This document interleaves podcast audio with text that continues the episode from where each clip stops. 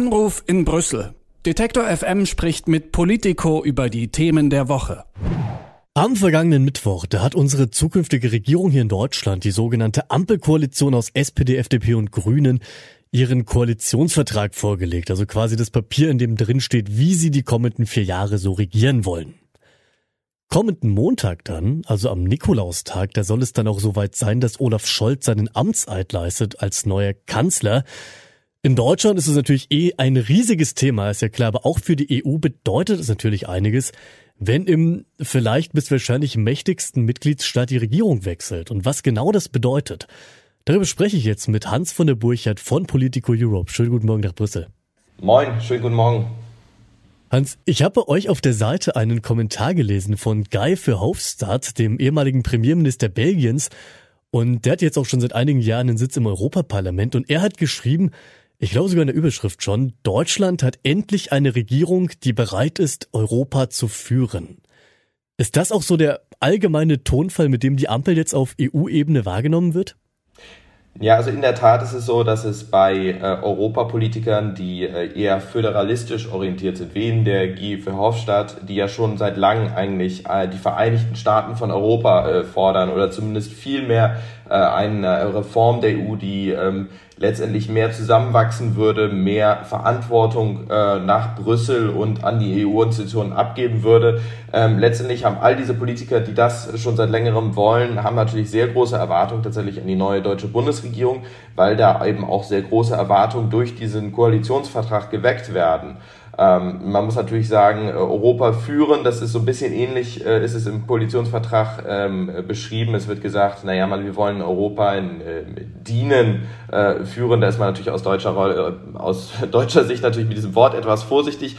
Aber ja, es werden sehr große Erwartungen geweckt und äh, vielleicht sogar zu große Erwartungen. Zu große Erwartungen sagst du, was steht so drinne im Koalitionsvertrag? Also genau das, wo ähm, jetzt der Guy Verhofstadt äh, darauf eingeht, ist eben, dass die deutsche Bundesregierung sagt, wir wollen Reformen der EU voranbringen. Es gibt ja aktuell diese sogenannte Konferenz zur Zukunft Europas. Das ist sozusagen ein Diskussionsforum, ähm, wo äh, verschiedene Bürger, aber eben auch Europaparlamentarier, nationale Politiker etc. Äh, zusammensitzen und Vorschläge machen. Also es sind wirklich Vorschläge, das ist nichts bindend dabei, aber äh, mit diesen Vorschlägen soll man dann eben überlegen, wie kann man äh, Europa reformieren. Und tatsächlich steht im Koalitionsvertrag drin, dass man ähm, zu einer Art Verfassungskonvent ähm, in diese Richtung gehen will und dass man daraus dann eben eine ja, Richtung äh, der Vereinigten Staaten äh, von Europa gehen will. Also man spricht von einem äh, ja, mehr föderalen ähm, Staatenbund. Man will nicht alle Macht nach Brüssel abgeben, aber man will eben viel mehr äh, letztendlich äh, auf europäischer Ebene koordinieren, was durchaus Sinn macht. Also ähm, ich will das jetzt gar nicht so formulieren, als ob alle Macht nur nach Brüssel geht, aber man sieht ja aktuell, wenn sich die Europäische Union zum Beispiel bei Fragen wie Hongkong, ähm, wo ja die Demokratie gerade durch China ausgeschaltet wird, das kann man ja nicht anders sagen, äh, positionieren will, äh, dann geht das ganz oft nicht, weil ein einzelner Mitgliedstaat, zum Beispiel in diesem Fall Ungarn, das Ganze dann blockieren kann und äh, die Europäische Union handlungsunfähig ist letztendlich weil äh, China vielleicht gerade irgendwelche interessanten Investments irgendwo in Ungarn macht. Also man sieht, dass die Europäische Union dadurch, dass sie 27 Mitgliedstaaten sind, ähm, oft äh, uneinig und dadurch eben oft auch paralysiert ist, äh, insbesondere in der Außenpolitik, wo eben Einstimmigkeit bei allen Entscheidungen äh, gefordert ist.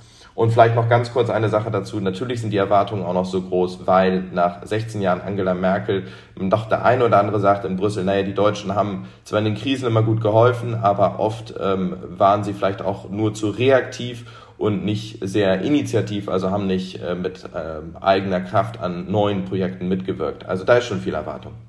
Also Angela Merkel war ja wirklich ganze 16 Jahre im Amt. Das ist natürlich eine gewaltige Zeit, aber was denkst du denn, was werden denn jetzt so die größten wahrnehmbaren Unterschiede oder vielleicht auch Neuerungen sein, verglichen mit diesen vergangenen 16 Jahren? Also es gibt auch sehr konkrete Sachen, die jetzt weniger, ähm, sage ich mal, äh, Wunschdenken sind, wie diese EU-Reform. Da muss ich mich vielleicht noch dazu sagen, dass auch bei diesen EU-Reformen äh, immer Einstimmigkeit äh, gefordert ist. Das heißt, auch wenn es da dann hingeht, zum Beispiel sagt man, wir gehen von dieser Einstimmigkeit ähm, in der Außenpolitik zu einem ähm, äh, qualitativen Mehrheits, äh, zu einer qualitativen Mehrheitsabstimmung, dann würde das halt eben auch heißen, dass einzelne Länder, wie zum Beispiel Ungarn, das blockieren könnten. Also das vielleicht nochmal nochmal zur Einordnung, dass ich das vorgesagt habe, auch das ist sehr, sehr viel Wunschdenken. Aber jetzt zu dem, was noch ähm, konkreter äh, passieren könnte, da steht zum Beispiel im Koalitionsvertrag drin, dass äh, die deutsche Bundesregierung ein sehr viel entscheidenderes ähm, Auftreten und Handeln Europas in Fragen der Rechtsstaatlichkeit wünscht. Und das ist ja interessant, weil sich die EU ja gerade in einem ja, inneren Kampf, man kann das gar nicht anders sagen, mit ihren Mitgliedstaaten äh, Polen und Ungarn vor allen Dingen befindet, wo ja die Rechtsstaatlichkeit immer mehr in Frage gestellt wird. Äh, vor einigen Wochen habe ich da mit einem Kollegen schon drüber gesprochen. Polen, äh, das ist äh, ganz kurz zusammengefasst, da wird wirklich die Unabhängigkeit der Justiz äh, massiv in Frage gestellt. Und da könnte Europa und die Europäische Kommission mehr tun, auch der Europäische Rat, Derzeit ist man da noch ein bisschen vorsichtig. Man versucht auch natürlich aus Brüsseler Seite das nicht zu eskalieren. Aber die neue deutsche Bundesregierung sagt eben anders als die jetzt äh, scheidende Bundesregierung unter Angela Merkel, die eben sehr vorsichtig immer aufgetreten ist, immer gesagt hat, oh, lass uns lieber den Dialog versuchen, lass das äh, versuchen politisch zu lösen im Dialog, sagt die neue Bundesregierung jetzt, wir müssen da entscheidender auftreten und auch die Europäische Kommission soll da doch entschiedener auch die Instrumente, die sie hat, einsetzen. Das ist ein Beispiel, wo man ganz konkret äh, Veränderungen erwartet. Ein anderes vielleicht noch ganz kurz ist ähm, im Bereich der Finanzen. Da steht doch so im äh, Koalitionsvertrag drin, dass man äh, ja vielleicht ganz vorsichtig mal darüber reden könnte, ob die Schuldenregeln der EU immer noch so angemessen sind, äh, wie sie denn heute dann in EU-Verträgen drinstehen. Da gibt es natürlich einige Länder wie Frankreich, die äh, gerne da jetzt doch ein bisschen mehr Flexibilität einführen würden. Die deutsche Bundesregierung, die neue, sagt jetzt zumindest im Koalitionsvertrag, vielleicht können wir schauen, ob man da mal drüber reden kann.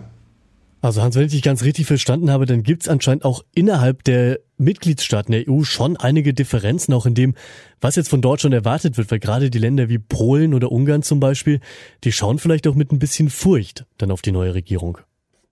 Ja, man ist sicherlich, ich, ich, weiß noch nicht, ob es ganz furcht ist, aber es ist auf jeden Fall ähm, große Erwartungen äh, von der einen Seite, wie jetzt der Guy Verhofstadt zum Beispiel im Europaparlament auch, oder natürlich auch in Frankreich, was jetzt die äh, französische Ratspräsidentschaft äh, übernimmt. Übrigens wird Olaf Scholz auch seine Amts, erste Amtsreise äh, wahrscheinlich schon äh, wenige Tage nach seiner geplanten Wahl in der Woche vom 6. Dezember noch in der Woche nach Paris machen.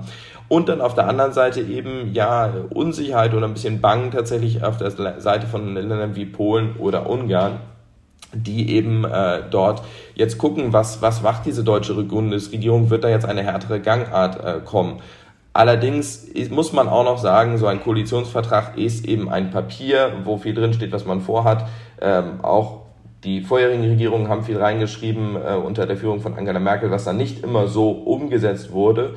Und äh, vielleicht auch noch sollte man sagen, ähm, man sollte äh, äh, sich vor den äh, Unknown Unknowns, wie man so schön sagt, den unbekannten Unbekannten ähm, äh, in Acht nehmen. Äh, natürlich weiß man noch nicht, welche Krise um die nächste ähm, Ecke lauert und wo dann vielleicht auch die deutsche Bundesregierung die aktive Mithilfe von Polen und Ungarn braucht und das dann vielleicht die, ja, die, das Anpacken von diesem Rechtsstaatsproblem dann doch etwas ähm, weniger hart ausfallen lässt, äh, als es vielleicht ursprünglich im Koalitionsvertrag geplant war.